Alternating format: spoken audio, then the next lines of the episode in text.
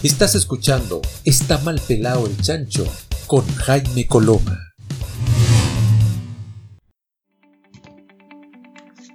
Muy bien, ya estamos comenzando este segundo bloque de Está mal pelado el chancho. Recordarte nuestro teléfono para que te contactes con nosotros, el más 569 4537-6162. Te lo repito por si no lo alcanzaste a notar, más 569-4537-6162. Ya está también nuestra invitada del día de hoy, es actriz profesional titulada del Instituto Profesional Teatro La Casa, es gestora cultural, productora teatral e integrante del equipo de trabajo de la Corporación Arte Educa, Jimena Morales Zúñiga. Jimena, ¿cómo estás? Hola Jaime, muy bien, aquí estamos. Muchas gracias por la invitación a este programa. Al contrario, felices de que estés acá con nosotros y que además podamos hablar de un tema que me parece sustancial hoy día, que tiene que ver con la cultura, que tiene que ver con, la con las artes, que tiene que ver con la creación, que tiene que ver con el teatro. Eh, y por lo mismo, para partir, sería bueno que nos explicaras qué es lo que es la Corporación Arteduca, a qué se dedica, qué hacen. Ay, qué pregunta más grande lo que es la corporación Arteduca, ¿ah? porque claro, uno parte desde eh, lo formal, ¿no es cierto? Somos una corporación cultural sin fines de lucro, dedicado a los procesos creativos, educativos, comunitarios, para una transformación social. Y uno escucha eso y dice, wow, qué amplio, qué, qué pretende esta gente, quiénes son. Y en el fondo somos un grupo de personas artistas, muchos de ellos, y otros miembros de equipo de las ciencias sociales, sociólogos, psicólogos, y amigos del arte en realidad, que nos juntamos y nos motivamos por el interés de tratar de que este mundo sea un poquito mejor. En el fondo es como, eh, ese es el objetivo principal de nuestra corporación y todo esto, por supuesto, desde la mirada del arte y y la importancia de la educación a través del arte. Ese es como, como nuestro, nuestro gran quehacer como la Corporación Arte Educa. Entonces estamos divididos ahí con varios núcleos de trabajo y específicamente la parte donde yo trabajo en la corporación tiene que ver con, lo, con el espacio físico, que es la casa que nosotros tenemos, que es un centro cultural, a la cual le llamamos Casa Viva, que es como nuestro orgullo, digamos, que somos un centro cultural que estamos ahí en el barrio República, instalado, con un trabajo muy territorial, dedicado a la comunidad que circunda nuestra casa, enfocado a talleres, eh, espacios de conversación. Eh, estamos planteando, estábamos, estábamos, porque ya hoy día estamos cerrados nosotros desde octubre. Ha sido fuerte el golpe para el área de la cultura, eh, desde el estallido social hasta lo que significa esta pandemia, porque eh, nos golpea fuerte, pero seguimos estando presentes, así que hoy día trabajando ya con todo lo que es este sistema a través de, de esta tecnología, ¿no? Tratando de adaptarnos un poco, porque lo nuestro es algo súper presencial, súper del toqueteo, del estar, del mirarnos, del juntarnos, conversar. Así que ha sido, ha sido un cambio importante, ha sido fuerte, pero aquí estamos, como Arte Educa. Una de las cosas bonitas que tiene el mundo creativo y el mundo del arte es eh, de alguna manera adelantarse a, las miradas. Yo siempre tengo la sensación de que, de que el arte en general eh, tiene un componente medio mágico que es como que ve más allá, una sensibilidad particular que logra vincularse con, como con, una, con un universo paralelo del cual puede rescatar ciertas ideas y puede ir eh, construyendo en este universo eh, eso creativo. y una de las cosas que ha pasado en la pandemia, y también desde el estallido social, pero yo diría que fundamentalmente con la pandemia, el hecho del encierro, eh, ha fortalecido, eh, me imagino que muchas cabezas, eh, muchos, muchos compatriotas, muchos chilenos y chilenas, la idea, la importancia que tiene el arte. muchos se han abocado a, la literatura, se han abocado a ver obras de teatro, a ver musicales, ópera, conciertos, escuchar música, ver series también, películas, eh, incluso disfrutar, si es que te gusta el arte, la plástica, disfrutar recorridos virtuales por los museos o incluso si estás en tu casa y tienes algún afiche o tienes una obra de arte que te fascina, que te le compraste de pronto a un artista callejero o juntaste mucha plata y le compraste a un artista esto así como consagrado, sentarte y, tener placer estético es algo que hoy día está muy en relevancia. Eh, pero también por otro lado, como se ha relevado eh, el trabajo artístico y creativo, también ha quedado en evidencia eh, lo desprovisto que está y lo desprotegido que está por parte de un Estado que ve en el arte esta idea, esta concepción tan, para mi gusto, absurda, que es como hacer las cosas por amor al arte, que es como hacerlas gratis. Eh, hay una campaña que yo suscribí, suscribo todavía, en realidad todavía ocupo el hashtag Cultura Bien Público, que es muy importante y que tiene que ver justamente con eso, con la idea de que lo cultural, lo artístico, en todas sus dimensiones, el arte callejero, el pop, eh, el arte elevado, digamos, en todas sus dimensiones es importante y nutre al ser humano. Eh, ¿Cómo lo ven ustedes hoy día? Porque tú decías que, Casa Viva es, un lugar, es un espacio de mucho contacto, de mucha, de mucha relación. Sin embargo, y por eso hablaba también de que los, artistas y los creadores se adelantan, eh, estamos en un, en un, momento de, yo diría que de quiebre, de construcción, de, estamos en un momento bien raro, bien, bien como de bisagra, parece que aquí va a haber un, un giro bien sustancial. Eh, y justamente quizás los artistas pueden estar viendo esto con mayor capacidad que uno. Eh, y, por eso te preguntaba, por eso quería saber en realidad, más que preguntarte, quería que conversáramos del tema. ¿Cómo lo ven ustedes esto? ¿Cómo se están preparando? ¿Cómo sienten que está, que está la cosa? ¿Cómo la perciben? Ay, mira, en relación a lo que tú dices, yo creo que no es solamente desde la mirada del artista esto de, sentir que se viene con un cambio, ¿no? Yo siento que, y nosotros eh, como Arteduca estamos conscientes y, y certeros de que en el fondo todos somos artistas en la medida que nosotros empezamos a desarrollar nuestra sensibilidad de entendernos, de ponernos en el lugar del otro, desde ahí somos todos artistas. Por lo tanto, eh, este trabajo de adelantarnos a lo que viene, adelantarnos a un nuevo cambio, eh, un nuevo cambio de sistema, porque ya no solo los artistas nos hemos dado cuenta de que el sistema como está ya no da más, sino que, por supuesto, tal vez hemos empezado a, poner una semillita desde hace mucho tiempo, como para que esto empiece a darse cuenta entre todos. Pero el, trabajo eh, ha sido de hormiga, el trabajo ha sido, pero así, de, estar constantemente recordando, recordando el proceso en el que estamos y la necesidad del cambio. Yo creo que desde ahí eh, es fundamental, como decía por ahí en una entrevista de Víctor Jara, que nosotros somos porque existe el amor y como existe el amor, nosotros somos. Entonces yo creo que eso es para nosotros fundamental, entender que si no estamos conscientes de la necesidad del cambio, de que este tiempo de encierro, como tú planteas, nos sirva para meditar, valorar, o sea, desde todo el ámbito cultural, desde lo que somos, cuál es nuestro patrimonio cultural. Hemos visto en estos días lo horroroso que ha pasado con el pueblo mapuche, por ejemplo, y, es parte de nuestro patrimonio, es parte de nuestra cultura, y si estamos con ese nivel de violencia hoy día, siento que se viene difícil. Pero lo que nosotros estamos haciendo desde hace un tiempo, por lo menos desde la corporación, es valorar mucho el trabajo comunitario. A nosotros la pandemia no nos pilla tan mal parados en cuanto a una organización, porque desde octubre ya veníamos organizándonos y trabajando en terreno, trabajando con las comunidades, trabajando en las asambleas de cada una de las poblaciones que tiene este país. Arteduca ha estado presente en varias eh, comunidades a nivel nacional. Se ha hecho un trabajo constante nosotros ya llevamos casi 19 años, eh, eh, cumplimos este año.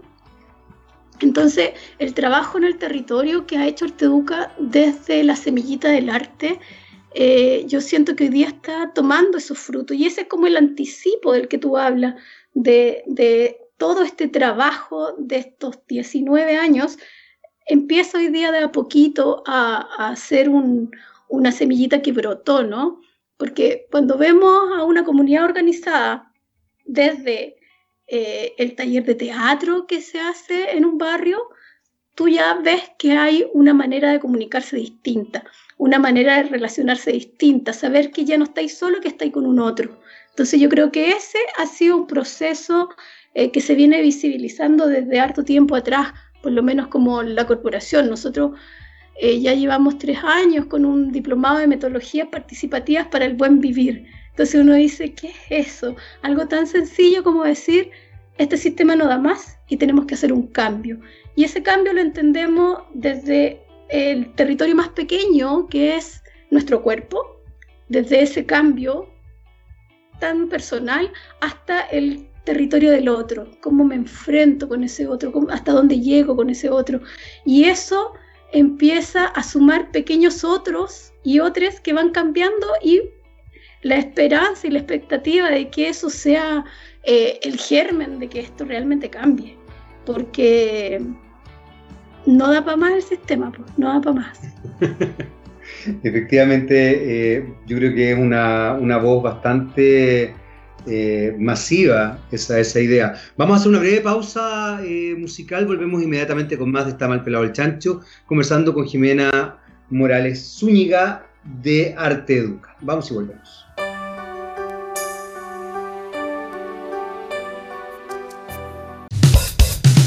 Sigamos hablando con Jaime Coloma.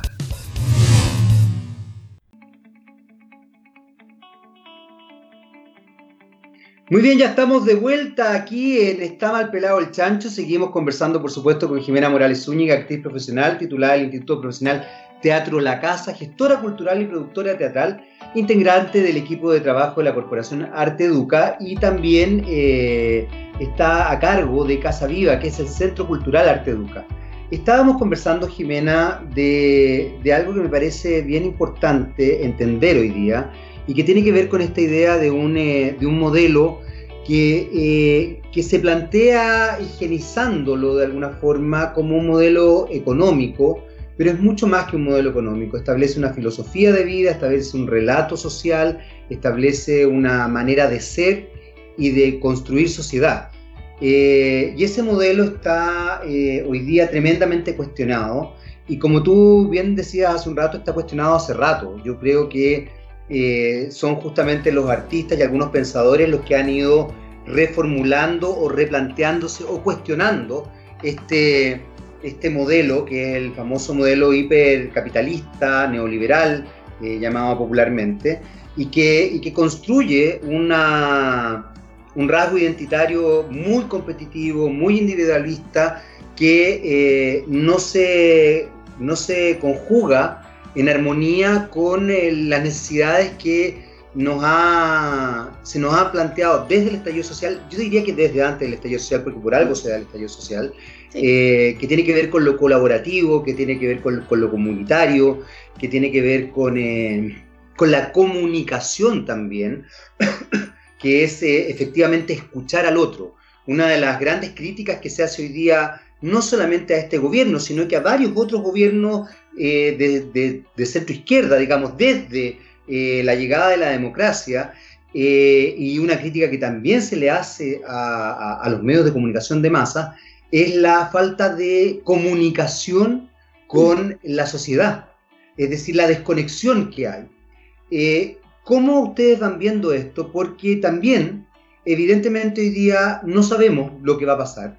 Eh, lo único que tenemos claro es que tenemos que aprender a convivir con este virus, eh, que tenemos que, que eso significa una serie de conductas importantes, desde, por ejemplo, eh, no tocarse, no tengo idea cómo lo van a hacer las personas que se enamoren, tendrán que, bueno, tendrán que hacerlo como, como las personas que, a ver, las personas responsables con el VIH lo que hacían era mostrarse su, sus credenciales, sus carnés, no sé, usar preservativo, etcétera. Bueno, me imagino que ahora uno va a tener que decir, ¿sabéis que yo tuve COVID o no tuve COVID, estoy sano, no estoy sano? No tengo idea. pero evidentemente lo que quiero decir es que cambia radicalmente la conducta, la forma de relacionarse, la forma de verse, la forma de tocarse y la forma de establecerse en, en sociedad.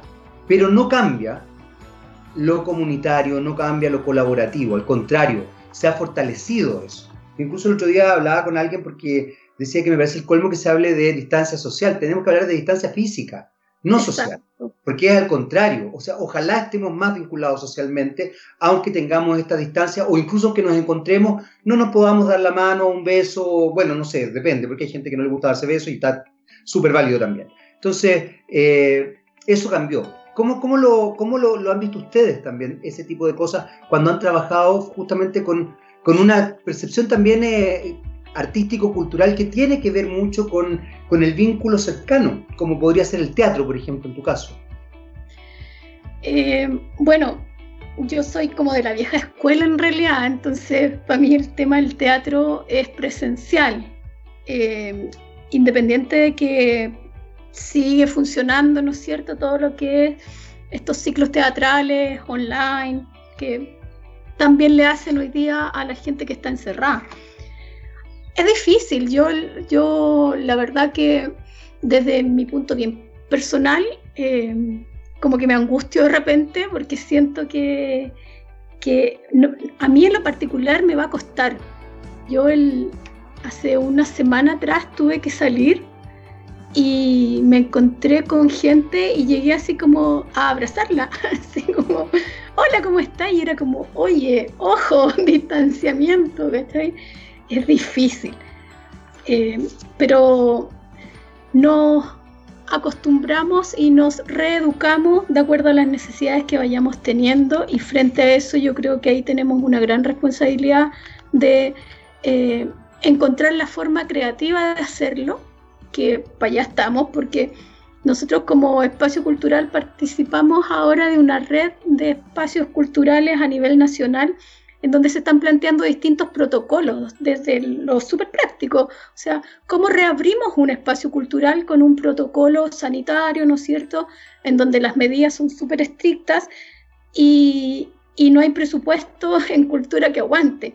Por lo tanto, eh, no sé, pues si nos plantean que una sala de teatro tiene que estar abierta un 25%, tú dices, chuta, no nos conviene abrir porque eh, económicamente no va a funcionar y así es como han ido desapareciendo varios espacios lamentablemente. Pero esto de tenemos la virtud, siento yo, que mm, estamos acostumbrados a vivir en crisis y desde ahí estamos acostumbrados a reinventarnos.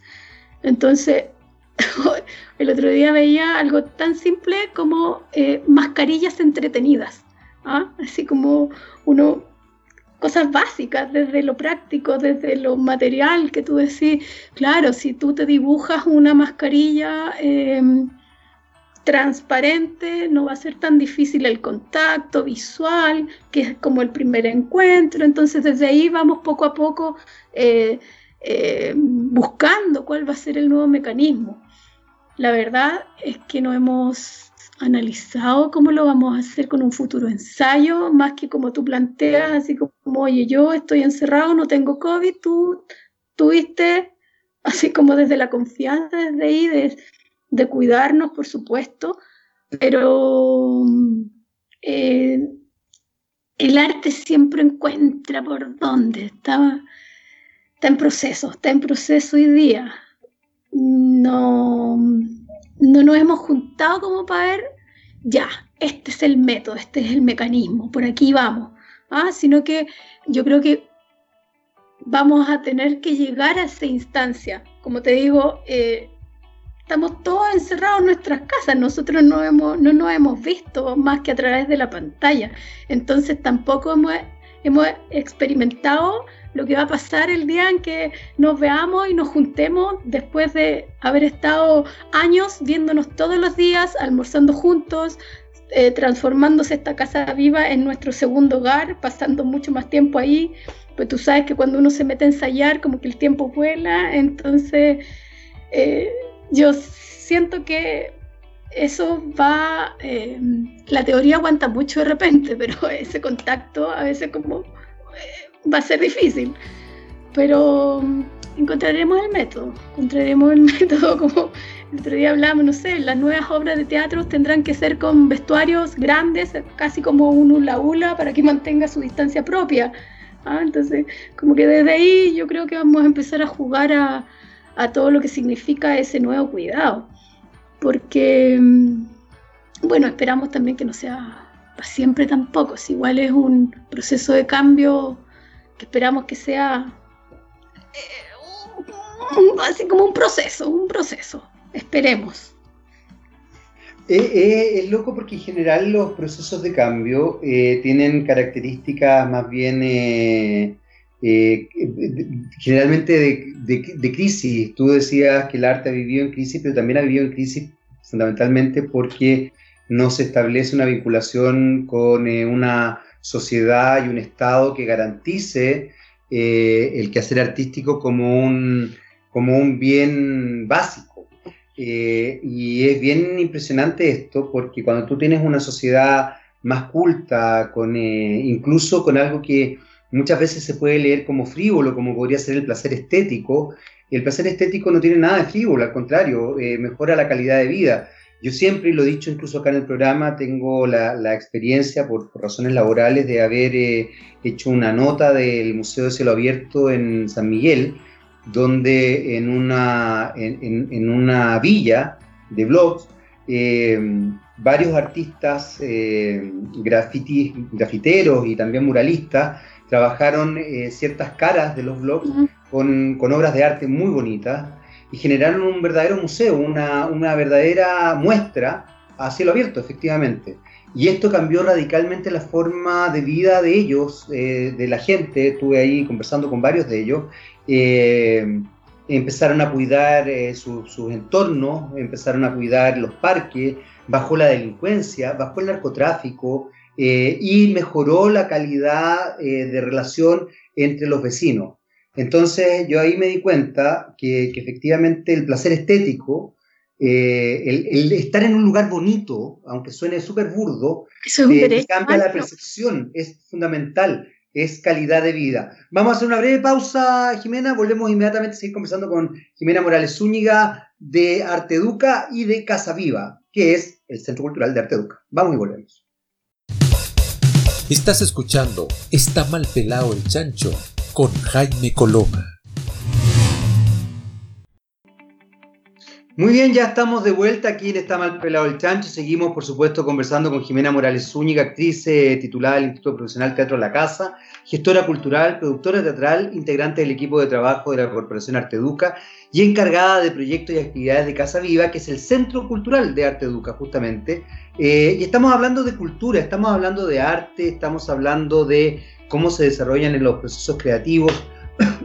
Lo adelantado que puede llegar a, llegar a ser un, artista a la hora de, observar el entorno y de eh, los cambios a los que nos estamos enfrentando también hoy día como sociedad y quizás eh, las complejidades que esto implica para el mundo de la cultura, para todo el mundo en realidad, pero el mundo de la cultura también eh, yo diría que se ve muy, muy ahí en la mira, fundamentalmente porque también siempre ha estado bastante desprotegido, tengo la sensación, Jimena.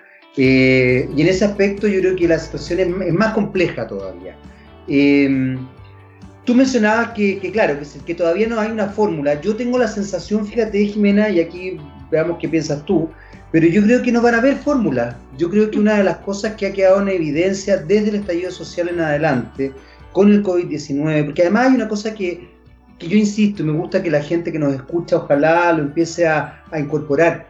El estallido social que se dio en Chile el 18 de octubre eh, se ha venido dando en varias partes del mundo. Mm, eh, este cuestionamiento al sistema no tiene que ver solamente con Chile. Eh, hay un cuestionamiento que tiene que ver con cómo se tratan ciertas etnias, ciertos pueblos, lo, que pasó, lo que pasó hace poco en Estados Unidos con los afrodescendientes, lo que pasa en Hong Kong en relación a ser o no ser colonia de, Inglaterra, eh, que ojo, ¿ah? ellos quieren ser colonia de Inglaterra, lo que no quieren es ser chinos, para, que también la gente entienda que quizás no estamos diciendo, o sea, que es para es todos lados, aquí hay, una, hay, un, hay un repensar muchas cosas y lo único que a uno le ha empezado a quedar claro es que todo eso que creíamos nosotros que estaba seguro no está tan seguro.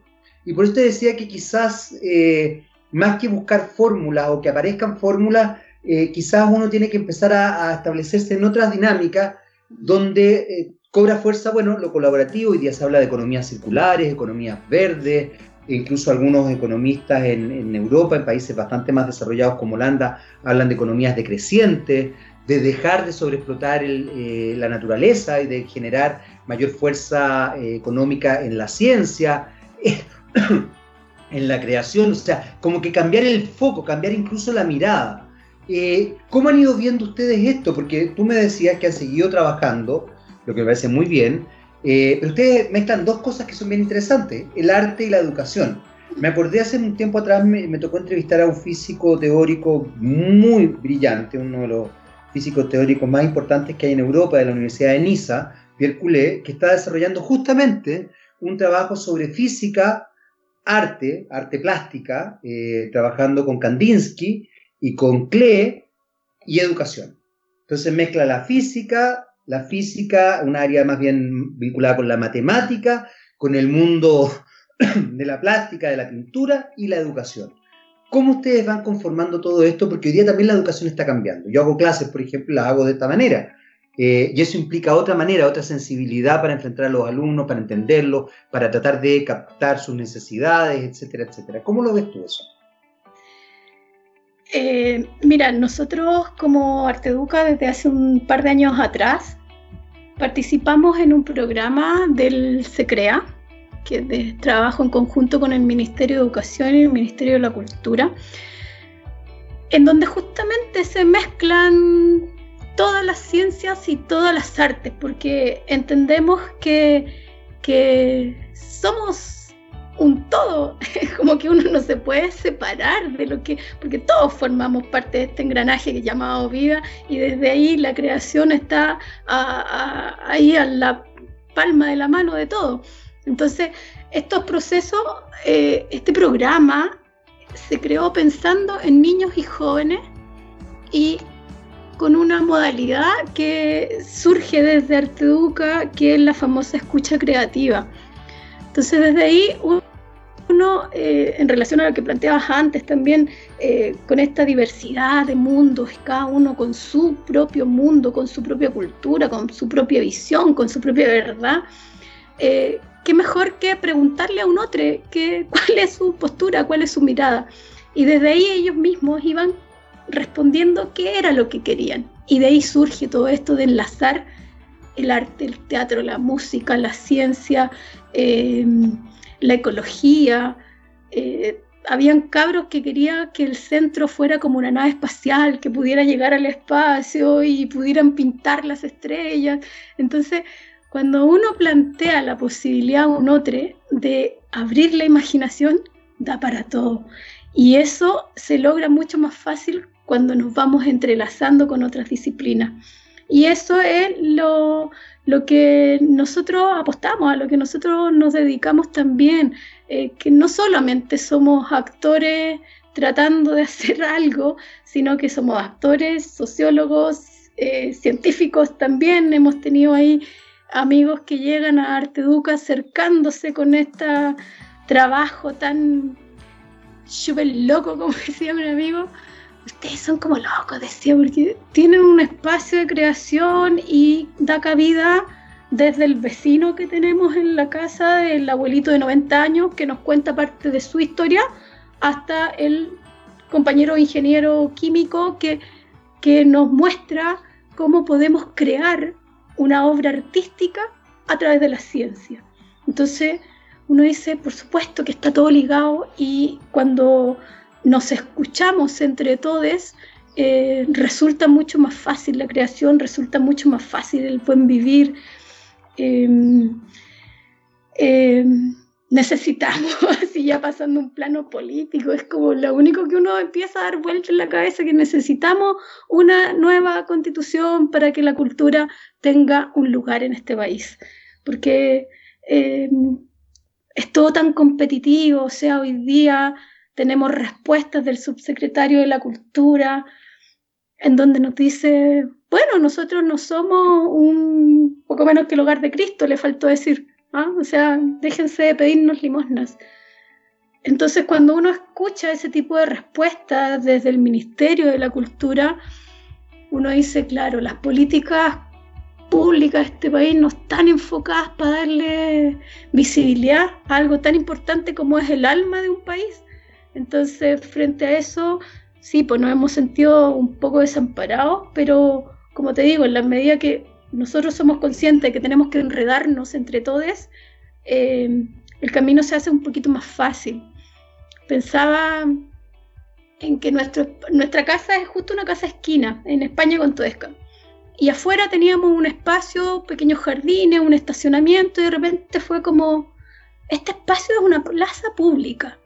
Nos pusimos manos a las obras, se hizo una consulta con el barrio, vecinos con pala, miércoles, todos pintando, colaborando, surge un huerto comunitario, entonces uno dice, claro, por ahí, por ahí va tomando forma este, esta filosofía de vida que nosotros planteamos que eh, la cultura es para todos, el espacio cultural es para todos, el espacio público es para todos y todas, claro, incorporando el lenguaje. Em, entonces, eh, sí, estos proyectos son necesarios eh, mezclarnos entre todos, relacionarnos entre todos, porque hoy día nos damos cuenta que no tenemos fuerza si estamos solos. Po.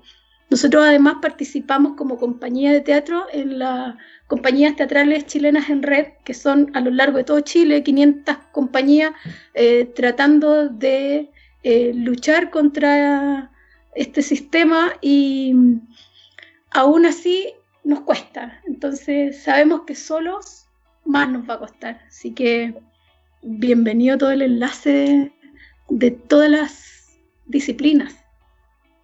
eso es como el secreto, creo yo. bueno, nuevamente lo colaborativo. Y ahí que quería entrar a, otro tema que tú acabas de plantear y que tiene una lista bien compleja porque finalmente tiene que ver con cómo se estructura el Ministerio de la Cultura eh, y cómo se entiende entonces la cultura desde los gobiernos. Eh, y, de qué manera se le da cabida también a la cultura, porque hay un elemento que no es menor y es si yo me establezco en, una, en un entendimiento de lo que implica construir una sociedad eh, solidaria o una sociedad caritativa. Lo caritativo tiene que ver con lo que tú decías, con entregar limosna, con ponerme yo en una, en una, en una plataforma de superioridad, por así decirlo, y, y desde ahí eh, dar algo. Eh, sin embargo, lo solidario es entender que se establecen distinciones de igual a igual y voy apoyando y aportando, entendiendo otras realidades distintas a la mía y, también y, valorándolas y respetándolas en, sí mismas. Vamos a hacer una breve pausa musical, volvemos inmediatamente con más de esta Mal Pelado el Chancho, seguimos conversando con Jimena Morales Zúñiga de Arte Educa y de Casa Viva. Vamos y volvemos.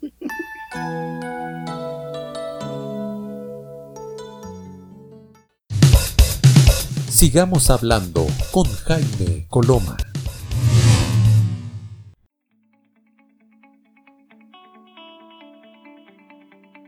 Muy bien, ya estamos de vuelta después de esa brevísima pausa musical y seguimos en esta entretenida conversación con Jimena Morales Zúñiga, actriz profesional eh, del eh, Instituto Profesional Teatro La Casa gestora cultural, productora teatral, integrante del equipo de trabajo de la Corporación Arte Educa y encargada de los proyectos y actividades de Casa Viva, que es el centro cultural justamente de Arte Educa. Eh, y estábamos conversando de, bueno, todo lo que está pasando con el mundo de la cultura a partir de, no solamente de, de esta crisis sanitaria que estamos viviendo hoy día, sino que desde el estallido social y quizás desde un sistema que ha dejado fuera eh, la cultura en todos sus aspectos. ¿ah? Quizás lo único que no ha dejado fuera es, eh, es una cierta concepción del mundo del espectáculo, eh, vinculado más bien a la farándula, que permea todas las áreas.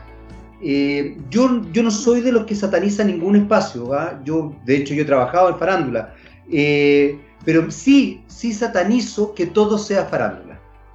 Yo no tengo ningún problema con que un programa sea de farándula, pero sí me preocupa cuando yo veo que un noticiario es farandulero, que la política es farandulera, que un misceláneo es farandulero, que un programa que supone que es social es farandulero. Eso sí me preocupa. Lo que menos me preocupa es que un programa de farándula sea farandulero, porque creo que está en su ley, está en su lógica y, yo entiendo lo que voy a ver. Sin embargo, cuando a mí me entregan un programa que supone que es serio, y por debajo meten el concepto farandulero sin que yo me dé cuenta, están, están por así decirlo, eh, involucrando mis emociones, mi manera de pensar y están distorsionando mi realidad y están haciéndome creer que todo puede ser frívolo y farandulero, etcétera, etcétera. Eh, y eso sí siento que ha pasado, a propósito de lo que hablábamos al principio, Jimena, con el mundo, con este neoliberalismo tan caníbal en el que estamos metidos en, en Chile sobre todo. porque quiero decir que ni siquiera Estados Unidos, que es la cuna del neoliberalismo, es tan caníbal como Chile. Estados Unidos tiene políticas públicas que protege a su gente. Tiene miles de cosas cuestionables. ¿ah? Yo no soy un defensor de Estados Unidos, pero, pero tiene por lo menos tiene políticas públicas que efectivamente protegen a su gente y tiene instancias donde no se desarrollan cosas tan brutales como las que nosotros vemos en nuestro país, que eh, se generan clasismo, racismo, realmente sorprendente, descalificaciones, etcétera, etcétera. Eh, yo te preguntaba por el Ministerio de la Cultura, Jimena, porque me da la sensación de que el Ministerio de la Cultura eh, no se hace cargo, no se hace cargo realmente de la cultura. Tiene, una, tiene una suerte de ser promotor de algunas instancias, pero no se hace cargo de lo que es la gestión cultural, de proteger a aquellas personas que promueven la cultura. No se hace cargo del joven o del niño que le gusta el arte. Bueno, no hablemos de la ciencia tampoco, porque en realidad parece que todo lo que tiene vinculación con la cultura no se pesca. Oh. Eh, no se hace cargo. ¿Qué pasa con, ustedes? ¿Qué pasa contigo? Tú me mencionabas que habían hablado con el subsecretario, que, que ahí le había hablado de caridad o de limosna, o que los había tratado de una manera bien poco eh, bien poco correcta de alguna forma. Eh, cuando se entiende que uno tiene que darle como, como cuando, cuando uno se plantea como que uno le está dando limosna a alguien que hace un trabajo, a mí me parece brutal. A mí eso me parece brutal. Y cuando se, cree que el trabajo cultural no es trabajo, me parece más brutal aún. ¿Cómo se trabaja eso también? ¿Cómo, cómo lo trabajan ustedes? Porque eso es parte también de la educación. ¿Cómo, cómo, cómo se lo han planteado ustedes eso? Hay hartas cosas. Eh, es loco este país. es como lo primero que se me viene a la cabeza. somos eh, un, país definitivamente eh, sin cultura, definitivamente. Porque no, no tenemos, tenemos a partir, a ver, ¿cuándo fue? Hace dos años atrás que nosotros conseguimos un ministerio nosotros, antes estaba el Consejo de la Cultura. Entonces, claro, hoy día las excusas son que el ministerio es súper nuevo, que está en proceso, pero hay una deuda con la cultura eh, desde la dictadura en este país, o sea, esto no es nuevo. Y, lo que viene eh, en este consejo es la competitividad, o sea, una vez más, avalar el sistema. Entonces, frente a eso, eh, no podemos esperar mucho hoy día de un Ministerio de la Cultura como en defensa de los trabajadores del arte, porque también todas las batallas han sido propuestas desde las agrupaciones de artistas. Entonces, en el fondo, lo que hoy día sentimos es que los artistas les estamos haciendo la pega al ministerio. Y, y, es absurdo, porque en el fondo son ellos los que están sentados ganando un sueldo y nosotros haciéndoles la pega para que nos puedan eh, de alguna manera apoyar, visibilizar. Em, ejemplo, se abrieron unas postulaciones de fondos de emergencia que son una nueva competencia de, fondos y estamos a 4 de agosto y todavía no eh, aparecen esos fondos de emergencia. Entonces uno dice, a ver, ¿qué está pasando con este Ministerio de la Cultura? la ministra entiende que estamos críticos, eh, comparte que hoy día el artista está pasando hambre, lo sabe, lo comprende, pero eso es toda la respuesta que tenemos del ministerio y nosotros nos hemos organizado desde marzo en distintas mesas de trabajo con la subsecretaría, con la misma ministra, en em, mesas de trabajo desde la Comisión de Cultura de los parlamentarios. Entonces, hemos estado haciendo la pega constante y lo único que se ha recibido de vuelta han sido portazos en la cara de parte del ministerio. Entonces, Recién ahora, este fin de semana, todas las organizaciones decidimos bajarnos de estas mesas de trabajo, porque ¿qué es lo que está pasando? Que lo que sale desde el ministerio es un protocolo donde eh, nos instrumentalizan y dicen, esto lo trabajamos en conjunto con las organizaciones culturales, cuando en el fondo es lo que ellos han planteado sin escucharnos. Entonces, frente a eso, ahí hay un quiebre hoy día con el ministerio, eh, porque ya si te entregan como respuesta que la competencia es la única solución para la cultura en este país, es porque definitivamente las políticas culturales eh, ya no dan abasto, no son las que, tenemos, las que necesitamos. No, no, no nos bastan, no, no podemos seguir funcionando de esa manera porque eh, hoy día a lo largo de Chile se habrán cerrado 15 espacios culturales autogestionados que uno dice, qué pérdida, qué pena más grande para esos territorios en donde el único vínculo que tenían con la cultura era a través de ese espacio que quedaba a tres cuadras de su casa. Hoy día esa gente queda en el más absoluto abandono. Entonces, frente a eso, es una crisis dolorosa la que está viviendo hoy día el, el gremio artístico y, todo, en todo ámbito, porque claro, uno lo visualiza desde lo propio, desde el teatro, que es como nuestro quehacer más cultural, eh, puro, digamos, de alguna manera, porque en la corporación también alojamos a varios artistas, a varias compañías de teatro, tenemos espacios de ensayo, entonces nos hemos vinculado con varias de ellos y desde ahí surge todas estas redes, ¿no? Entonces, ay, como duele el sistema político que tenemos en este país en torno a la cultura, porque nos ha hecho muy mal, nos ha hecho muy mal el, sistema que se implanta post dictadura, estos fondos concursables a la vuelta de la democracia, nos hizo también eh, separarnos, nos hizo competir y cuando uno compite con el otro, eh, está ahí en contra de ese otro y ese es tu enemigo. Pero hoy día eh, está la maravilla de estas redes que, por ejemplo, tenemos hoy día un fondo solidario que está hecho con porcentajes de colegas que se ganaron fondos concursables. Entonces, eso hoy día ya nos da pie para decir, wow, estamos pasito a pasito transformando eh, esta, esta forma negativa de relacionarnos entre colegas.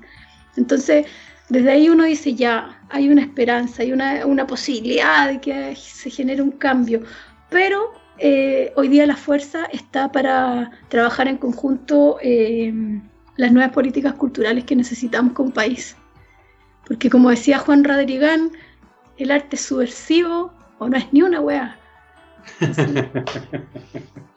vamos a hacer una breve pausa, nos vamos a quedar con esa frase de Juan Radricán y volvemos inmediatamente con más de Está mal pelado el chancho. Vamos y volvemos. Estás escuchando Está mal pelado el chancho con Jaime Coloma.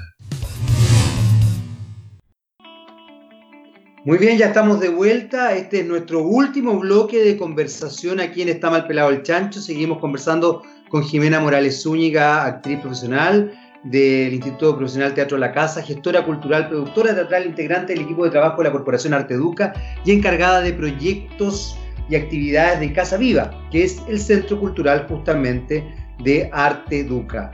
Eh, estábamos conversando con Jimena una, algo que me parece bien sustancial y que tiene que ver con cómo vamos configurando nuestra sociedad y cómo vamos configurando también nuestra identidad social. Eh, Jimena decía algo que es muy relevante, muy cierto, y que tiene que ver con esta idea de estar en una constante competencia.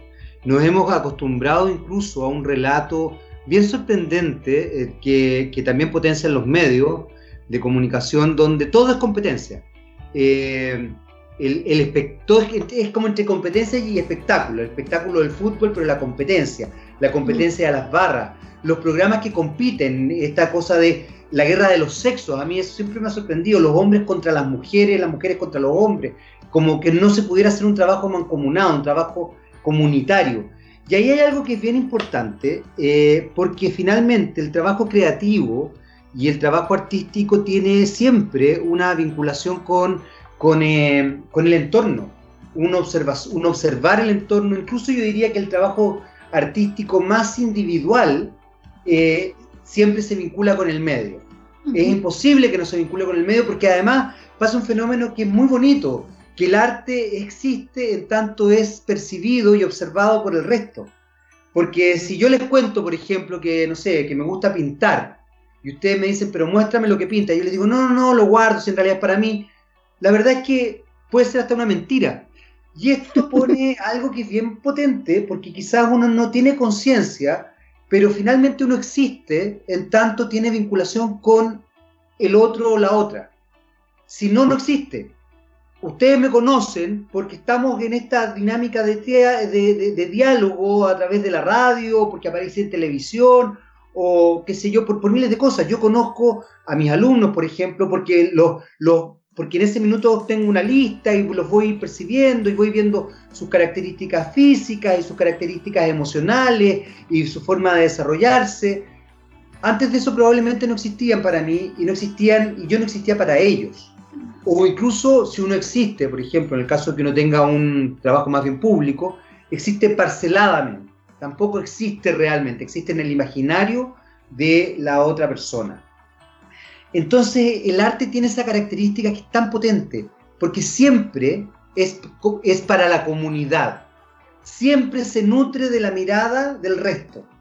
Entonces desde ese punto de vista, eh, es tan brutal que hagan competir a los artistas es tan brutal que, en definitiva se establezca esta idea de, lo, de la competitividad y que establezca además una, una dinámica de lo bueno o lo malo.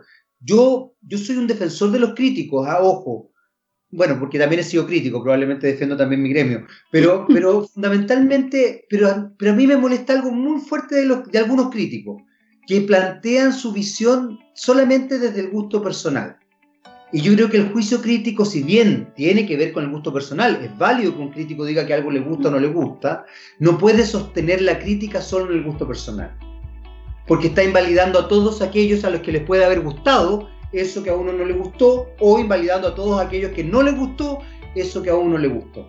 Entonces ahí hay una sutileza donde también, a propósito de lo que hablábamos con Jimena, el trabajo crítico es tremendamente creativo. Jimena, ¿cómo se viene el futuro entonces? tomando en consideración todo esto? Porque hasta el momento parece ser que el mundo de la cultura el que se está eh, desarrollando para generar políticas, para, para construirse y para mejorar. Eh, ¿Qué es lo que se viene? Hablamos, no, no, no, soy tan fresco porque sé que dije que hoy día no hay ninguna certeza de nada y, lo, y lo, afirmo. Pero de alguna manera dentro de las cosas que uno empieza a percibir, ¿cómo, cómo lo has podido ver tú, cómo lo ha podido ver tu entorno? Hoy día lo que se viene, eh, siento yo, es eh, trabajar para um, políticas culturales nuevas. Eso es como lo principal. Yo creo que hoy día, eh, al estar, como decía antes, enredándonos ya como gremios, tenemos un paso avanzado. Y, y eso llegó para quedarse, que es lo lindo.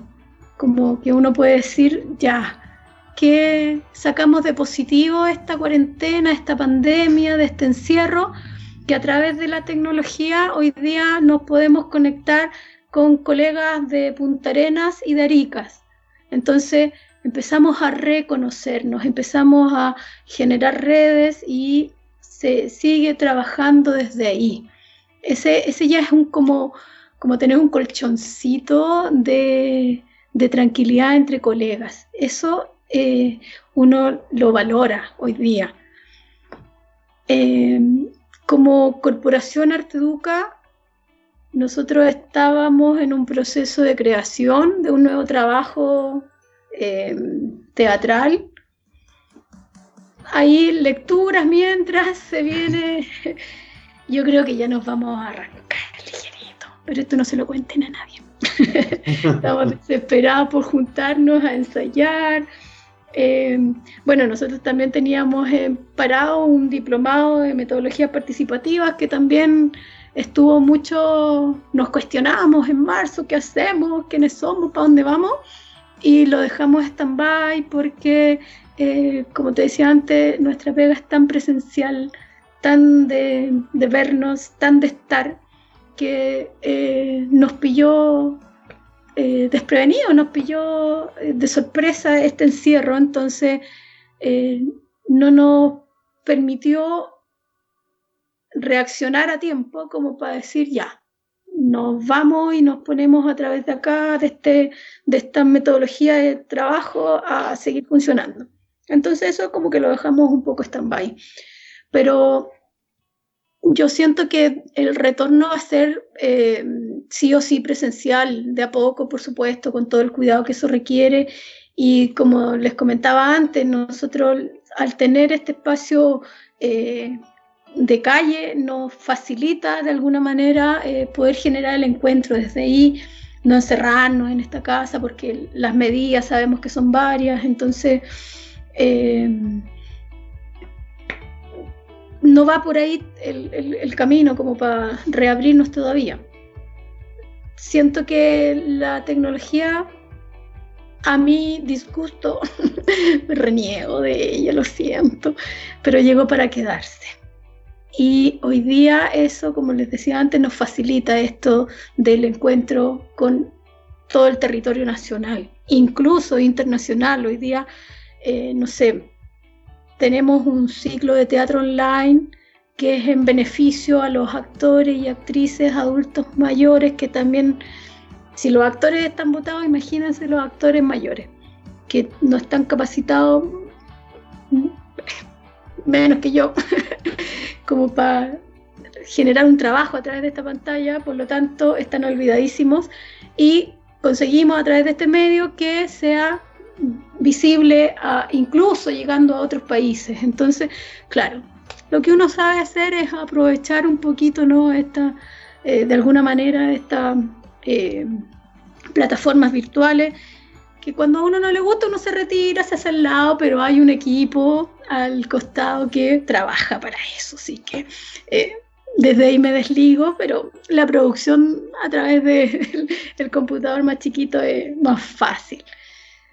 Yo creo que eh, la comunidad de, de, trabajo y aprendizaje de lo que nosotros hacemos desde la pedagogía del encuentro que plantea Arteduca, desde la educación popular que nos nutre, siento que seguimos en esto constante de estar aprendiendo de un otro, facilitar lo que podemos facilitar,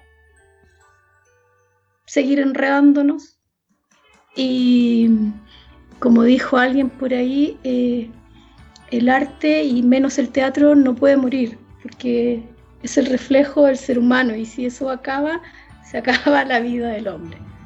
es un poco egocéntrico el caballero que lo dijo, pero, pero desde mi lado artístico lo creo y lo considero necesario, porque si no, ¿para qué estamos, no? Yo creo que la pega grande hoy día es que el arte eh, refleje la situación en la que estamos y siempre desde la mirada de la educación. O sea, lo que uno puede decir a través de un escenario teniendo un micrófono es una responsabilidad enorme. Y aprovecharla para eso, aprovecharla para eh, una crítica social, una crítica política, una crítica a todo el sistema, es la responsabilidad que tienen los creadores hoy día. Y yo creo que se está en eso, o sea, hoy día hay una cantidad de gente que está escribiendo cosas maravillosas. Eh, la música ha hecho lo suyo también en este encierro. Entonces, eh, los creadores siempre crean. Entonces, se ha aprovechado, se ha tenido tiempo. Eh, se viene el tiempo del... Este ha sido el tiempo de la espera también un poco, para que salga a la luz todo eso que, que está floreciendo por ahí en silencio. Así que yo creo que hay que estar atentos, estar alertas. Para allá creo que va la cosa. Ustedes trabajan la educación también, Jimena. Eh, Hoy día la educación está eh, teniendo un vuelco fundamental y sustancial. Por un lado, el hecho de desarrollarse en plataformas digitales ha puesto en perspectiva una nueva, eh, una nueva brecha brutal eh, socioeconómica, porque no todo el mundo, nosotros funcionamos como que todo el mundo pudiera estar conectado, todo el mundo tuviera internet, todo el mundo tuviera algún notebook o algún computador o alguna eh, incluso, no sé, o, incluso un celular. Y resulta que nos hemos dado cuenta que no, que no todo el mundo lo tiene. Es más, que son bastante pocos los que lo tienen, lo que pasa es que tienen muchos, eh, que finalmente uno es privilegiado. El otro día escuchaba, o creo que me tocó conversar con alguien que eh, me, hablaba como del, del tema de la cuarentena, así como, como que era muy normal hacerlo. y yo me acuerdo que lo que miran le dije, a ver, hacer cuarentena hoy día es un privilegio. La cantidad de gente que no puede hacer cuarentena, que no puede. la cantidad de, vendedores callejeros, por ejemplo, que están en la calle vendiendo, no sé, cuchuflí, fruta, que están pidiendo plata. Eh, ha, aumentado la cantidad de personas que, necesitan plata, quizás eh, malabaristas, callejeros, que necesitan llevar comida, como se dice, la moneda, digamos, a la casa para comer. Es muy grande. Eh, la cuarentena es un privilegio eh, ¿Qué es lo que pasa con eso? Porque la educación está cambiando radicalmente. Hoy día, eh, una de las cosas que nos ha pasado a quienes de alguna manera ejercemos la docencia en, educación superior, yo hago clases en la universidad, no hago clases en colegio, eh, nos hemos focalizado fundamentalmente, o por lo menos yo me he focalizado en tratar de enseñar en función del alumno y no establecer en función del profesor. Eh, y también se produce un fenómeno bien particular y que, es bien bonito para que te, te, amigues con la tecnología, porque establece una dinámica de igual a igual. Finalmente y perceptualmente uno termina siendo igual un cuadradito chiquitito dentro de miles de cuadraditos cuando estáis con los cabros ahí en la plataforma en que estés. Eh, y, y, si los cabros no prenden la cámara, por ejemplo, que en general las universidades les exigen que prendan la cámara, es muy divertido porque uno les exige que los vaya a obligar, te a tomar el auto, no sé, te a la casa de ellos a decirle prenda la cámara, no, podéis nomás. Eh, hay dinámicas donde ellos tienen una libertad X y también uno tiene una obligación más potente para seducir en el aprendizaje en el fondo para que el alumno se enganche con lo que tú le estás entregando. Entonces ha cambiado radicalmente, va a cambiar radicalmente eso. ¿Cómo están viendo ustedes? Porque creo que el arte, una de las cosas bonitas que tiene, es que eh, es, resulta entretenido aprender, que yo siento que es una de las grandes, para mi gusto, uno de los grandes déficits que tienen los medios de comunicación de masa, que no han logrado entender que que hacer cultura en la televisión, bueno, en la radio nosotros aquí estamos tratando de hacerlo en esta conversación, pero hacer cultura en la televisión, por ejemplo, que es un medio tan potente, debería ser súper entretenido. Y parece ser que los gallos que hacen televisión, qué horror, porque espero no quedarme sin pega, pero eh, no, no saben, no cachan, no se conectan, no, no saben hacer cultura en la televisión con lo entretenido y maravilloso que es, con lo entretenido y maravilloso que podría ser hablar con alguien que sabe de teatro, con alguien que sabe de literatura, con alguien que sabe de cine, de video. Existen los videoclips, la literatura, todo, todo, el pop art, el cómics hoy día, el cómics es, una, es un arte, es considerado el octavo arte. ¿Cómo no va a ser entretenido hablar de K-pop, de arte popular, del arte callejero, de los grafiteros? ¿Qué pasa con eso? ¿Cómo lo están viendo ustedes? Porque ahí también ustedes tienen mucho que decir, porque son arte educa justamente.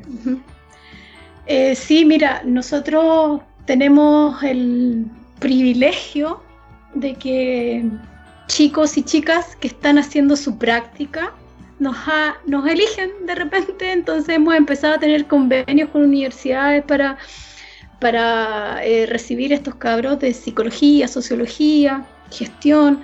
Entonces, desde ahí nos hemos ido eh, refrescando un poquito de estas nuevas eh, eh, nuevos procesos tecnológicos.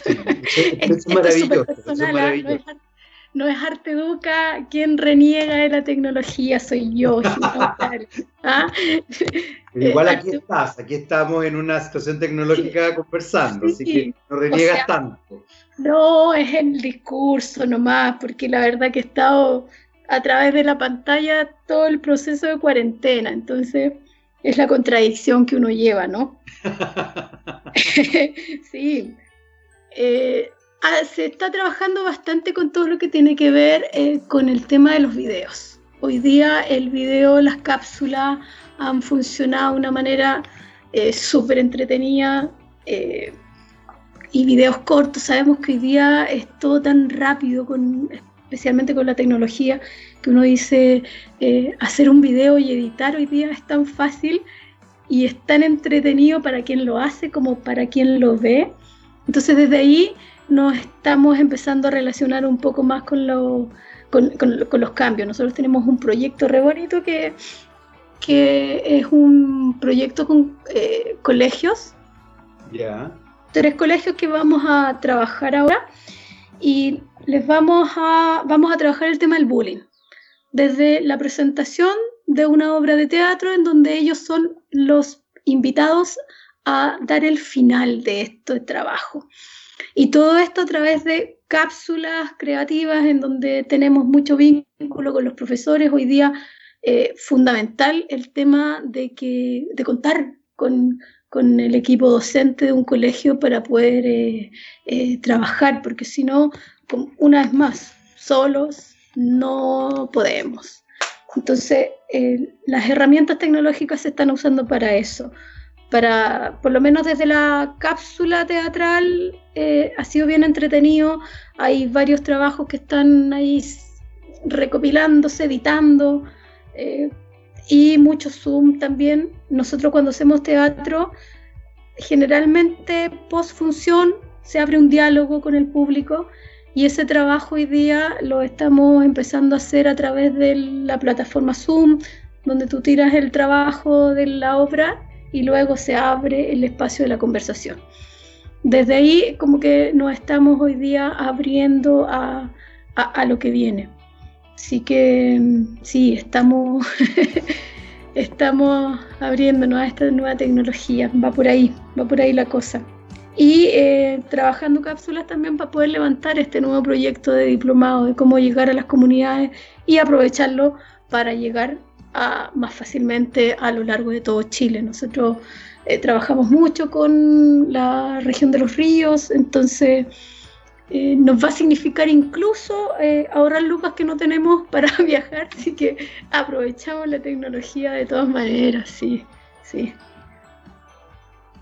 Pero además es muy bonito lo que estás diciendo, Jimena, respecto a, a, ¿cómo se llama?, tener la posibilidad de llegar a más rincones. Mm. finalmente también establecer una vinculación distinta. Me encantó esto de que de que pusieran a, los, jóvenes, a los niños, niñas y adolescentes a, cerrar, a cerrar las historias, mm. eh, porque eso los obliga también a, cuestionarse, en definitiva, eh, cómo, pueden, cómo pueden vincularse emocionalmente con cosas tan brutales como lo que está ocurriendo hoy día con el bullying, con el abuso, eh, con la conciencia de, de, las otras personas, en definitiva, eh, de la diferencia. Eh, es tan importante entender que todos tenemos los mismos derechos, pero también todos somos muy distintos.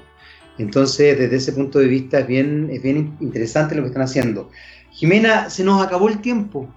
Se nos oh. acabó el tiempo, se nos acabó el programa. Eh, y, la verdad es que quería agradecerte tu tiempo porque me parece muy, muy bonito lo que ustedes están haciendo. Eh, y, me parece maravilloso que se abran a, trabajar con gente joven, eh, con, estudiantes básicamente, porque me imagino que además son gente joven ustedes también, digamos. Por supuesto. por supuesto. Pero abrirse a trabajar con estudiantes establece una una sensibilidad muy rica, uno aprende mucho de los estudiantes. Eh, yo como profesor es impresionante lo mucho que me nutro de ellos también, más allá de todo lo que yo les puedo entregar. Y me imagino que a ustedes les debe pasar lo mismo. Tú mencionabas acá que el hecho de tener a tus practicantes de psicología, de sociología, no sé, de antropología, de arte, de teatro, eh, pueden establecer una mirada distinta respecto a, al quehacer de hoy día. Jimena, muchas, muchas gracias por este contacto. ¿ah? Gracias a ustedes por la invitación también. Enormemente agradecida de contarles un poquito de, de nuestro tesorito llamado Arteduca. Maravilloso, maravilloso tesoro. Lo felicito por la Corporación Arteduca, lo felicito también por las actividades que desarrollan en Casa Viva, que es el Centro Cultural de Arteduca. Y me encanta, me encanta que vinculen el arte y la educación, porque creo que son dos cosas que tienen que estar ahí bien fortalecidas. Y ojalá efectivamente las políticas públicas de nuestro país consideren la cultura como tiene que ser considerada y, y con el valor que hay que darle a la cultura. Jimena, muchas gracias. Gracias a ustedes. Adiós. Chao, chao. Nosotros nos despedimos porque ya se terminó el programa, así que nos vamos con algo de música y nos escuchamos en una próxima oportunidad. Chao, chao.